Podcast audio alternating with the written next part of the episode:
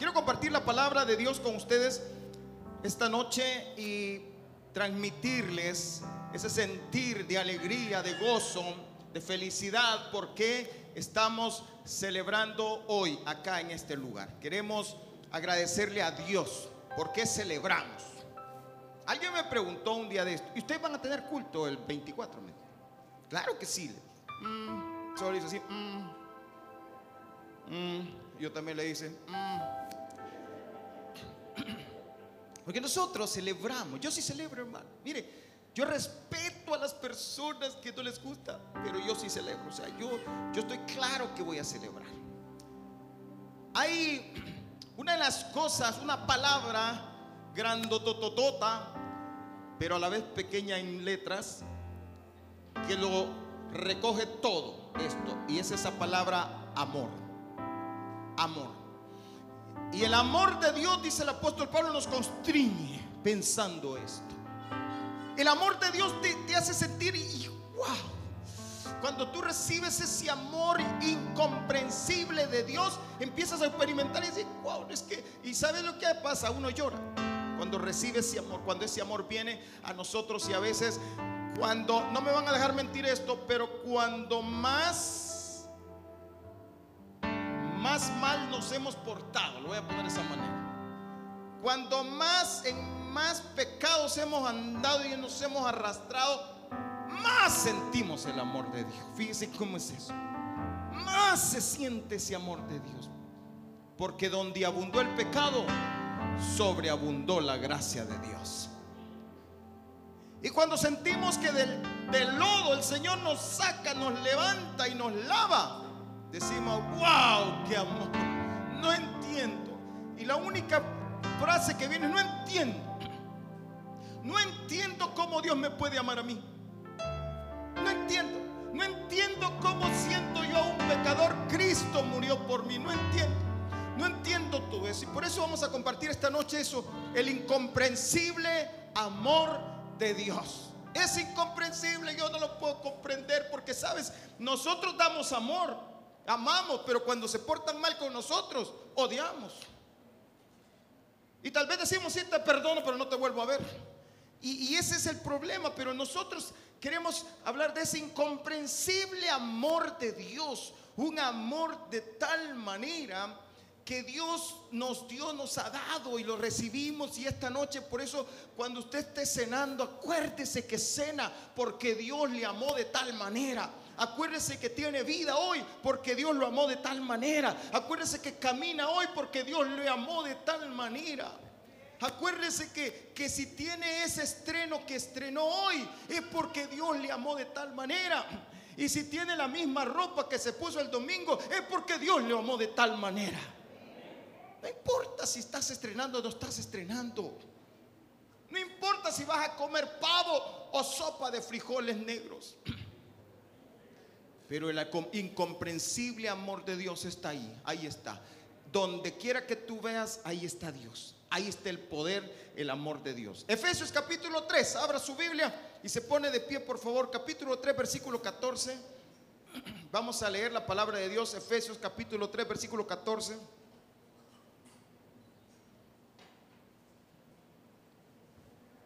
Regáleme un poco de volumen, hermano el incomprensible amor de Dios. Capítulo 3 de Efesios, el apóstol Pablo, hablándole a la iglesia en Éfeso, le dice estas palabras. Por esta causa, doblo mis rodillas ante el Padre de nuestro Señor Jesucristo, de quien toma nombre toda familia en los cielos y en la tierra, para que os dé conforme a las riquezas de su gloria, el ser fortalecidos con poder en el hombre interior por su espíritu, para que habite Cristo por la fe en vuestros corazones, a fin de que, arraigados y cimentados en qué? En amor, seáis plenamente capaces de comprender con todos los santos cuál sea la anchura, la longitud, la profundidad y la altura, y de conocer el amor de Cristo que excede a todo conocimiento para que seáis llenos de toda la plenitud de Dios. Y aquel que es poderoso para hacer todas las cosas mucho más abundantemente de lo que pedimos o entendemos, según el poder que actúa en nosotros, a Él sea gloria en la iglesia en Cristo Jesús por todas las edades, por los siglos de los siglos. Amén. Padre, en el nombre de Jesús, gracias Señor por esta palabra. Gracias por esta noche preciosa en la cual celebramos que tú viniste a este mundo, Señor. Naciste como hombre, te hiciste hombre, Señor. Te humillaste, pero también, Señor, moriste en la cruz del Calvario. Lo diste todo por nosotros y ahora estás sentado a la diestra del Padre. En el nombre de Jesús. Amén y amén. Tome siento, por favor.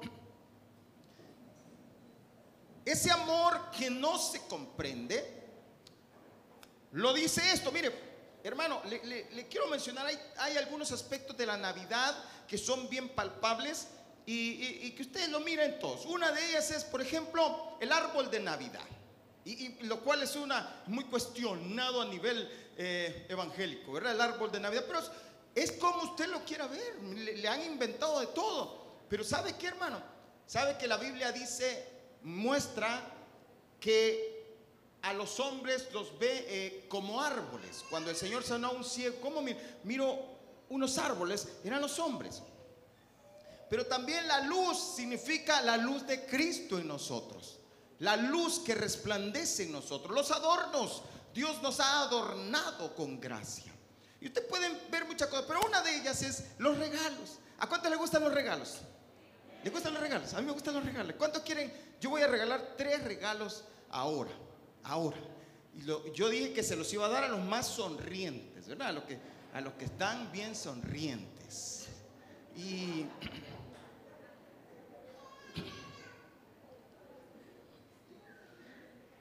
Porque los regalos, a, todos nos encanta, ¿verdad? Levánteme la mano a los que no les gusta que les regalen nada. Porque a usted no le va a dar nada. Pero no hay nadie. Entonces, ok, Mire, le voy a regalar uno a alguien de tercera edad. No, no, no, no, no, perdón, pero no se dice así. ¿Cómo se dice? Camid se dice. A los Camid. Este es el lenguaje de aquí. Uno para Camid, los Camid. ¿Quiénes son los Camid? Tercera edad. Eso. A ver, pero le voy a regalar uno. Otro se lo voy a regalar a un hombre. No, mejor no. Se lo voy a regalar a un adulto, ya sea hombre o mujer. Y el otro a un joven. A un joven. Esta noche quiero regalar. Quiero Y si me traen más, regalo más. Ya voy a ver si me van a traer más. Pero, vamos a ver. Tercera. No, no, no. Camid. Camid. Levánteme la mano todos los que son Camid. O sea, de 60 años para arriba, pues va. Es, gloria a Dios. Mire, ok. El primero que la venga a traer se lo doy.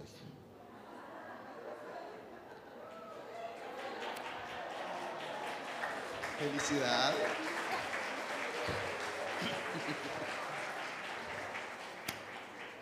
Así es se arrebata. Hoy este es para un joven.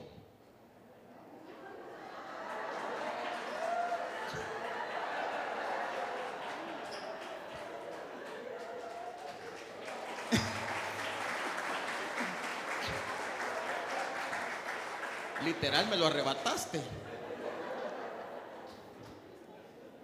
Este es para mí. No, ¿para quién más dije? Está entre los Chid, los Ichaid y... No, ahí entre ellos. Entre los Chid y los Ichaid. Levántame la mano cuántos Chid hay aquí. ¿Cuántas mujeres y Ichaid hay aquí? Hay bien poquita. ¿Y las demás qué son? Bueno, para una mujer que venga aquí, va.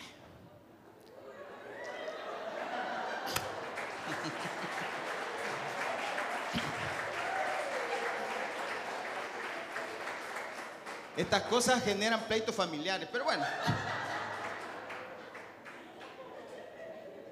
Una de las cosas que nos encanta son los regalos, ¿verdad?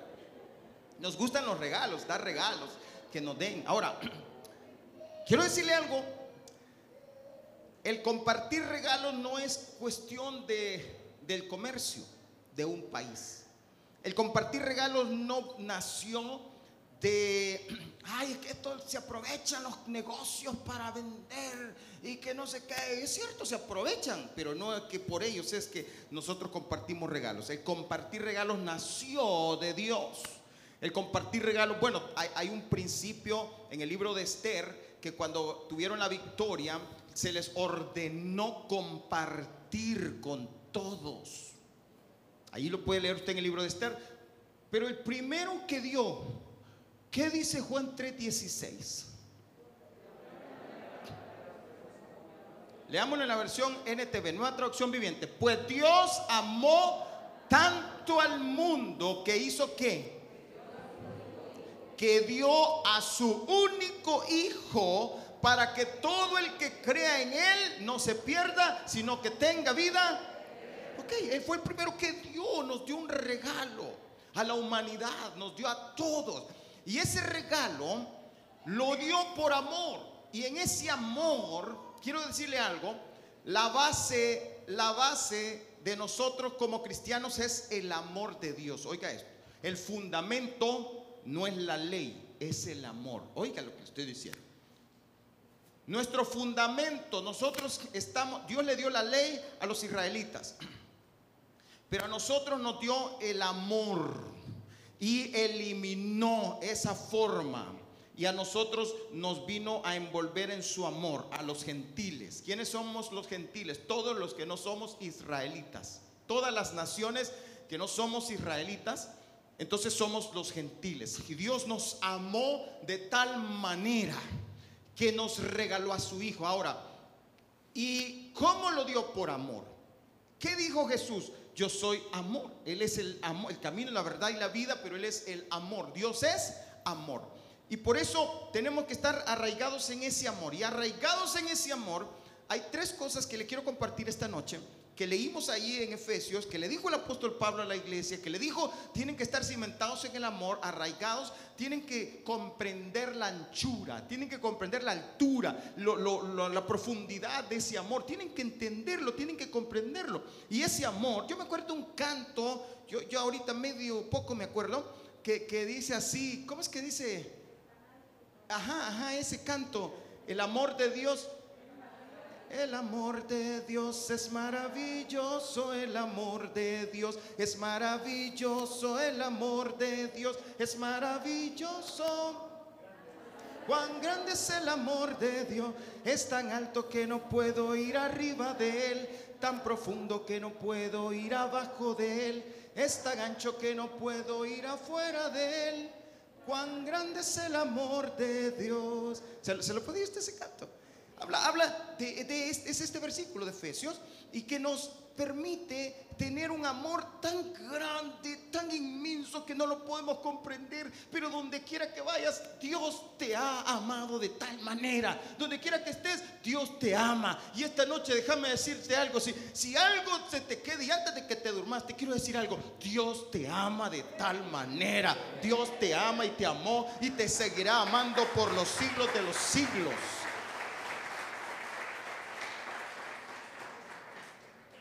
Pero en ese amor nos dio tres cosas, tres regalos. ¿Quién nos menciona acá? Número uno, nos dio, nos regaló paternidad. Escucha bien esto. Nos regaló paternidad. ¿Qué significa esto? Cobertura. Cobertura. Ya no eres cualquier cosa, eres hijo de Dios, eres hija de Dios. Te dio una cobertura. Ya no eres un un despreciado, un gentil, que de alguna forma también le llamaban los perros. Los, estos, estos quiénes son, ¿verdad? Pero nosotros ahora, Él en su amor nos regaló su paternidad. Vamos a Efesios nuevamente, capítulo 3, versículo 15 de lo que ya leímos. Dice, de quien toma nombre, escucha bien, de quien toma nombre toda familia en los cielos y en la tierra. ¿Qué está diciendo? Tú, tú no eras nadie, pero ahora eres con el nombre de Cristo, Hijo de Dios, como el apellido. Los apellidos nos generan que somos de quién, nos dan una cobertura. Soy de los Castillo, soy de los y ahí va tu apellido. Entonces eso te genera cobertura. Ahora ya no eres alguien que está ahí tirado como un perrillo. Ahora eres un hijo, una hija de Dios. Ahora no eres cualquier cosa. En ese amor te generó paternidad. Y esa paternidad te, implica que tú tienes herencia. Te implica que tú tienes el poder, la cobertura, el amor, el cuidado, todo, todo lo tenés en el amor de Dios y es esta paternidad. Efesios capítulo 2, versículo 11 dice, por lo tanto, recuerden ustedes los gentiles de nacimiento. ¿A quiénes les está hablando? ¿A nosotros? ¿O habrá alguien que es israelita aquí? Si no, se va a ir para Israel con nosotros en febrero. Pero ahorita, por lo tanto, recuerden ustedes los gentiles de nacimiento, los que son llamados incircuncisos, por aquellos que se llaman de la circuncisión, la cual se hace en el cuerpo por mano humana. Recuerden que en ese entonces ustedes estaban, mire, mire cómo estábamos, ¿cómo estábamos? Separados de quién? De Cristo, excluidos de la ciudadanía de Israel. No teníamos que ver nada. ¿Cuántos saben que ahora nosotros somos israelitas por la fe? Somos israelitas por la fe. Porque nos dio la ciudadanía, pero ese es el Israel de Dios. dice, excluidos de la ciudadanía de Israel y ajenos a los pactos de la promesa. Nada que ver nosotros. Y por eso yo, yo recuerdo ese cantito, yo lo canto. Las promesas del Señor mías son. Las promesas del Señor mías son.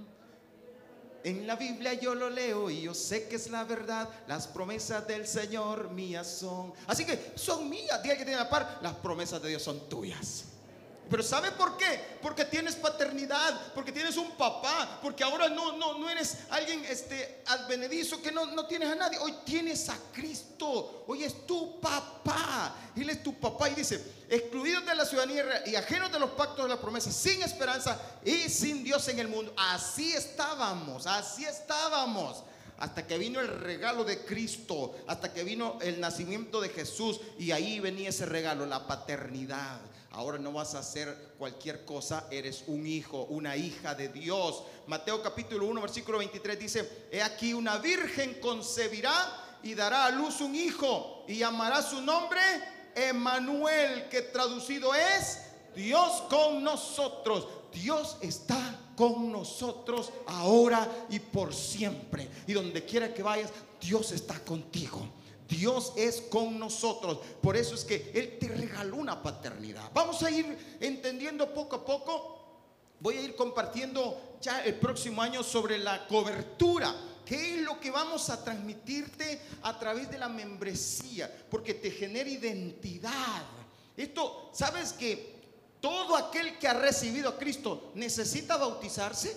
Porque el bautizo es la señal. El bautizo es lo que te hace ser parte. Ahora wow, ya tengo la presencia de Dios, tengo el poder de Dios, porque te bautizaste. El bautismo es necesario, es tu iniciación en el reino de los cielos. Nunca rechaces el bautismo. Hay personas que pueden tener 20 años y no estoy bautizada. La Biblia dice, el que creyere y fuere bautizado será, mas el que no creyere ya ha sido condenado. Es vital el bautismo porque te inicia, te hace ser parte. Ahora soy hijo. Así como, por ejemplo, muchos que, les gusta andar imitando, andan con las camisetas del fulano, del mengano, pero sabes que tú tienes la camiseta de hijo de Dios, de hija de Dios. ¿Qué número vas a utilizar en la camiseta? El número de Dios. Es el número. Tú tienes a Cristo. Eres hijo de Dios. Pero ¿qué más? ¿Qué más? Lo segundo, nos regaló fortaleza en nuestro espíritu. Nos transmitió fortaleza al ser interior. Dice, creo que no, no apunté ese versículo, pero dice ahí, versículo 16 de Efesios 3, para que os dé conforme a las riquezas de su gloria el ser fortalecidos con poder en el hombre interior por su espíritu. Él te da fuerzas ahí. ¿Sabes cómo estábamos? Destruidos, nuestro ser interior estaba muerto. Estábamos muertos en delitos y pecados, dice la palabra. Y esa muerte no era la muerte natural, porque estábamos vivos naturalmente, pero el ser interior estaba muerto. Y cuando vino Cristo nos regaló fuerza, nos levantó, nos reanimó, nos dio vida, vino a morar en nosotros y vino a darle vida a ese ser interior. ¿Sabes quién es ese ser interior? Es lo que tú eres. Tú no eres lo que uno mira, tú eres lo que está dentro. Es ese ser que de repente está todo así como acá, yo no tengo ganas de esto. Pero ¿sabes qué? Dios está allí y es Dios el que te dice, vamos, ánimo, levántate, ahí estoy contigo. Por eso tienes que entender dos cosas. Segunda Corintios 4, 16, dice el apóstol Pablo acá, mira, por tanto no desmayamos. Antes, aunque este nuestro hombre exterior se va, desgastando. ¿Cuántos pueden decir amén que el hombre exterior se va desgastando? Hermano, especialmente aquello que tenemos ya, pasamos de los enta, ¿verdad? Se va desgastando. Ya vean las arrugas y esto y lo otro. Pero aunque nuestro hombre exterior se va desgastando, el interior, no obstante, ¿qué le pasa? Se renueva de día en día comienza a renovarse. Ahora nos sentimos más fogosos. Por eso es que usted mira a aquellas personas ya mayores y los mira danzando y saltando y todo. ¿Por qué? Porque Dios refuerza nuestro hombre interior. Porque Dios es el que está con nosotros. Porque Dios nos da vida. Los muchachos se fatigan y se cansan. Los jóvenes flaquean y caen. Pero los que esperan en Jehová tendrán nueva fuerza. Aleluya. Y nosotros corremos y somos somos, somos de aquellos que tenemos nuestras raíces en Cristo y reverdecemos, no somos viejos verdes, reverdecemos en Cristo. Reverdecemos y estamos vigorosos y verdes. Mira, hermano, bien verde. Estamos vigorosos y verdes para anunciar que nuestro Dios es nuestra roca. Así que hermano, ¿cuánto está contento de esta ¿Está contento? Ah, como ya no tengo regalos, ya está triste.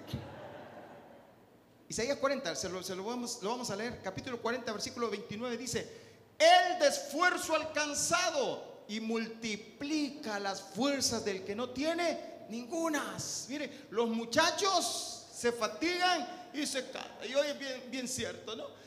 Los jóvenes flaquean. Es decir, ¿qué está diciendo ahí? No se trata por la edad, no es la edad. No es la fuerza natural, es la fuerza interior. Pero dice, los que pero los que esperan a Jehová, ¿qué les va a pasar? Tendrán que nuevas fuerzas. Levantarán alas como las águilas. Correrán y no se cansarán. Caminarán y no se fatigarán. Así que hermano, otra parte del regalo es que te dio fuerza, te levantó el ser interior. Pero lo último, tercero, nos regaló todo de su plenitud. Efesios 3:19 dice, y de conocer el amor de Cristo que excede a todo conocimiento para que seáis llenos de toda la plenitud de Dios.